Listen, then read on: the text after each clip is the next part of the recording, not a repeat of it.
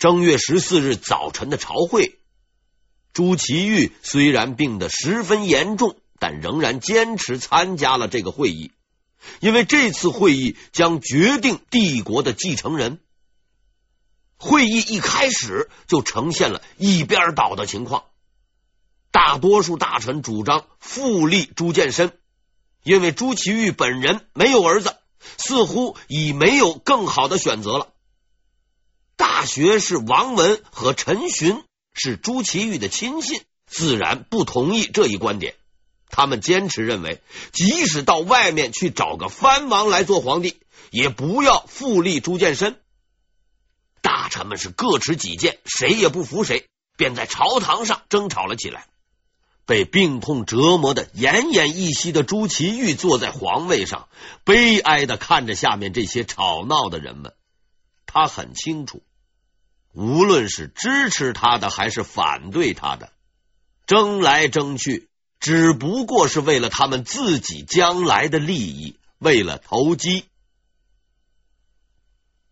这些道貌岸然的所谓读书人，不过是一场游戏中的棋子儿而已。我也是游戏中的一员，可是我这一生似乎快要走到尽头，游戏该结束了吧？但是在结束前，我绝不能输。朱祁钰紧紧的抓住宝座的扶手，对大臣们说出了他朝会中唯一的谕令：“我现在染病，十七日早朝复议。”然后他补充了一句话：“复立夷王之事，夷王就是朱见深。”复立夷王之事不行。话说到这个份上，群臣只好各自散去，准备三天后再来。朱祁钰发布了谕令，用自己的权威又一次赢得了暂时的胜利。估计他自己也没有想到。这竟然是他的最后一次朝会，最后一道谕令，最后一次胜利。正月十四日夜，徐有贞来到石亨的家中，问他：“南宫知道了吗？”就是问朱祁镇知道了吗？石亨说：“已经知道了，他同意了。”徐有贞笑了，只要朱祁镇同意，阴谋就已经成功了一半。然后他详细讲解了自己的计划，一个看来几乎完美无缺的计划。第一步，先利用边关报警的消息，让时任都督的张悦率领一千军队进入京城。第二步，利用石亨保管的宫门钥匙。打开内城的城门，放这一千人入城，作为后备军和警戒，以防朱祁钰的军队反扑。第三步，去南宫释放朱祁镇，然后带着太上皇进入大内宫城，趁朱祁钰病重，宣布复位。这个计划确实十分的好，考虑周详，分工明确。石恒和张悦都很满意，但是他们呢也有疑虑，会不会有什么漏洞呢？徐有贞自信的答道：“不会有漏洞的，这个计划一定能够成功。”石亨和张悦这才放下心来，他们相信徐有贞的判断。然而，这个计划确实是有漏洞的。这个致命的漏洞就是，虽然石亨管理京城防务和内城城门，但他们并没有南宫和大内宫城的钥匙。南宫且不说，这个大内宫城却是真要人命。明代的所谓宫城，就是清代所称的紫禁城，是皇帝居住的地方。没有皇帝的命令，夜间宫城城门是绝对不会开的。那些士兵就算是吃了豹子胆，也不敢公然攻打皇帝的住所。而且只要一打起来，闹出声响，侍卫和城防部队就会立刻赶到，等待着徐有贞等人的只能是失败的命运。我相信，以徐有贞的聪明，应该了解这一点。但是他却坚持要冒风险去实现这个所谓完美的计划，原因似乎也很简单，不是徐有贞嫌命太长，恰恰是因为在他看来人生太过短暂，短暂到他不愿意再忍耐，也不愿意再等待，是死是活就赌这一把。此时南宫的朱祁镇。也是辗转反侧，深夜难眠呐。他已经知道了石亨的计划，他也清楚这个计划有很大的风险，一旦出错，想要再当囚徒也不可能了。但是他仍然同意了，而且不带丝毫的犹豫，因为他别无选择。正月十四日，阴谋策划完，决心已定。正月十五日，天下太平。这一天，大臣们相安无事，互致问候，聊聊天气。朱祁钰在宫里养病，那无尽的争吵和勾心斗角似乎已经离他远去，一切似乎都那么的平静，平静的让人窒息。这是暴风雨来临前的平静。暗流已经变成了可怕的漩涡，即将奔涌而出，改天换日。正月十六日晨，于谦、胡盈、王直经过仔细商议，决定推举朱见深复立为太子。他们找到了商路，让他起草一份奏折。准备在第二天朝会时向皇帝提请同意，这是一份极为重要的文件。如果这份文件提交出去，徐有贞的阴谋将再无用武之地。因为朱祁钰在无子且奄奄一息的情况下，很有可能会同意这一建议。到那个时候，就会形成朱祁镇和自己的儿子抢夺皇位的局面。状元商禄完成了他的大作，于谦等人看过后都十分满意。他们准备在第二天提出这一方案。正月十六日夜，最后的时刻到来了，在徐有贞的家中。聚集了阴谋集团的全部成员，他们都知道，再过几个时辰，天就要亮了，朝会即将召开，新的太子将被选出，而无论谁被选为太子，他们都将得不到任何的利益，留给他们的时间已经不多了，干还是不干？平日骄横跋扈的石亨等人。此刻也慌了神了，他们把目光集中在徐有贞的身上，因为他们知道这个人才是阴谋的真正核心和主使者。面对众人焦灼的目光，徐有贞沉默了。他在房中不断的踱步，思考着每一个细节和步骤，计算着自己的胜算有多少，然后。他停下来，不慌不忙的对那些焦急的人们说道：“我要去看一下天象。”众人目瞪口呆，都什么时候了，还看什么天象？可毕竟是这位仁兄在拿主意，既然他执意要去，那那就让他去吧。徐有贞。登上了自家房顶，静静的抬起头，看着繁星点缀的天空。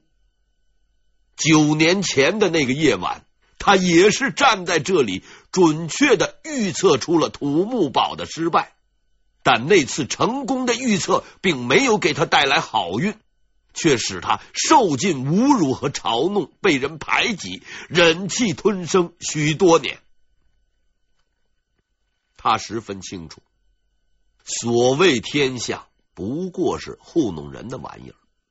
如果人生祸福能由天象而见，他早就能够未卜先知，也不用受这么多年的罪了。现在他又一次走到了十字路口，但是这一次，他预测的不仅是阴谋的成败，还有自己的生死。成则生，败则死。天象根本帮不了他，他必须独立做出判断。唯一可依靠的，只有他自己的智慧和勇气。人生的转变。往往只在那一刻的决断。徐有贞最终做出了他的选择，成大事就在今晚，机不可失，动手。当石亨等人听到这句杀气腾腾的话时，也不禁打了个冷战。最后的时刻终于到来了。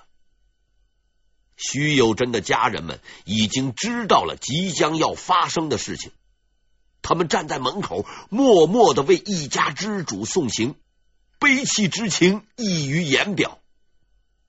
徐有贞却没有这样的伤感，他借着门外的月光，向自己的家投下了最后一瞥，留下了一句话，便毅然离去：“我若回来。”就做人，不能回来，便是鬼。阴谋集团的成员们在夜色笼罩之下，向着内城出发了。他们第一个目标是长安门，长安门的钥匙由石亨掌管。他将张悦统领的一千军队放进了内城，然后关上了城门。石亨。看着这一千进城的士兵，心中是七上八下，因为这一千人并不知道自己是来造反的，随时有哗变的可能。要是这些士兵被人发现，就算尚未行动，他也逃不脱谋反的罪名。思前想后，这位杀人不眨眼的武将开始慌张起来了。徐有贞冷冷的看着已经六神无主的石亨，对他说了一句。门锁好了吗？把钥匙给我吧。石亨满腹狐疑，不知徐有贞想干什么，他还是把钥匙给了他。徐有贞接过钥匙，做了一件石亨做梦也想不到的事情，他把钥匙扔进了阴沟里。石亨惊呆了。他冲了上去，抓住徐有贞的衣服，厉声问道：“徐有贞，莫非你疯了？你到底想干什么？”皎洁的月光下，石亨看清了徐有贞的脸和他那阴狠的眼神，一股寒意顿时涌上心头，让他不寒而栗。徐有贞死死的盯着石亨。一字一句的吐出了，似乎是来自地狱的声音：“有进无退，有生无死。”石亨害怕了，他这才认清了眼前此人的真面目。这不是一头绵羊，而是一只饿狼。后路已经全无。几个人只好在徐有贞的带领下向南宫出发。就在此时，本来星疏月朗的夜空突然变得昏暗无光，四周伸手不见五指，前方道路也一片黑暗。石亨和张悦慌了，他们原本干的就是见不得人的勾当，见此情形，顿感大事不妙。莫非上天不愿意自己动手？他们站住不动了。徐有贞看着张慌失措的张月，冷冷的逼问道：“为什么还不走？”张月怯生生的小声说道：“这事情能成功吗？”徐有贞缓缓走到张月的面前，突然用低沉的声音吼道：“一定能成功！”武将石亨历经沙场，砍头无数，被称为正统第一勇将。今晚也不免临阵慌乱，有些不知所措。他的所谓勇敢，不过是匹夫之勇而已。在这场危险的游戏中，手无缚鸡之力的徐有贞才是当之无愧的勇者。这并不奇怪，因为只有内心的坚韧和顽强。才是真正的勇敢。在文弱书生徐有贞的威逼和鼓励下，虽然有点滑稽，但却是事实。石亨一行人来到了他们的第一个目标——南宫。宫门果然紧闭，叫门也无人应答。这正是徐有贞计划中的第一个漏洞。但徐有贞脑瓜好使。一句话解决了难题，不用叫门，把墙撞开就是了。于是军士上前用木桩撞开了宫墙。那个被监禁了七年的囚徒终于走了出来。他看清了这些深夜前来的人们，也看清了他们心底的欲望。无论如何，他只剩下了一种选择。走吧，我们去东华门。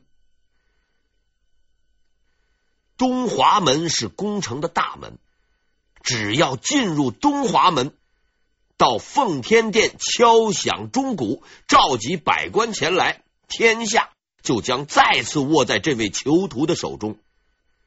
然而，当他们到达东华门的时候，还发现了这个计划中的最大漏洞：他们进不去。东华门守卫不开门，他们也没有钥匙，没有南宫门的钥匙可以把墙撞开。这是因为南宫偏僻，就算把它拆掉，也没人去投诉你。可是东华门是大内重地，有专人看守，一旦有什么风吹草动，就会引来侍卫，这些夜游神马上就会变成黄泉鬼。石亨愁眉苦脸的看着徐有贞，他已经无计可施，只等着这位大哥说话。这次徐有贞同样保持了沉默。他虽然聪明，但并不是阿里巴巴。就算是对着大门喊一万声“芝麻开门，芝麻开门”，这个门他也是不会开的。阴谋集团的成员们就此陷入困境。打也不是，闹也不是，隔着门把好话说尽，守门人理都不理他们。眼瞅着天就要亮了，如果再进不去，大家就会一起完蛋。在这最为关键的时刻，那位囚徒突然大喊了一声：“我是太上皇，开门！”七年的屈辱、恐惧和等待，最终换来了这一声怒吼。包括守门人在内的所有人都被这一声怒吼震惊了。东华门就此敞开，通往至尊宝座的道路就此敞开。朱祁钰，我回来了，来拿回属于我的一切。朱祁镇走向了奉天殿，敲响了上朝的钟鼓，宫城大门闻声纷纷开启，准备迎接上朝的百官。徐有贞终于成功了，他带着疲惫的身躯和得意的笑容，独自站在大门前，挡住了上殿的道路。闻讯而来的内阁重臣们惊奇的看着这个以往并不起眼的小人物，准备呵斥他立刻离开。徐有贞脸带得意的说：“太上皇已经复位了，诸位还是快去。”祝贺吧！此时，朱祁钰正奄奄一息的躺在自己的寝宫内，迷茫之中还是听到了钟鼓的声音。他很清楚，这个上朝的讯号并不是他发出的。于是，他叫来了左右的人，问到底是谁在敲击钟鼓。这些服侍朱祁钰的人已经知道了真相，他们十分担心，怕这位已经病入膏肓的皇帝听到了这个消息，急火攻心，就会一命呜呼。但是事到如今，不说也不行了。于是他们忐忑不安的告诉朱祁钰，是那位被他关押的囚犯，他的哥哥在召集群臣。可是，这位垂死的皇帝接下来的表现是他们做梦也想不到的。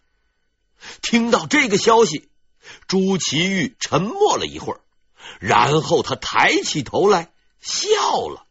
他笑得很从容，并最终吐出了三个字：“ 好，好，好。”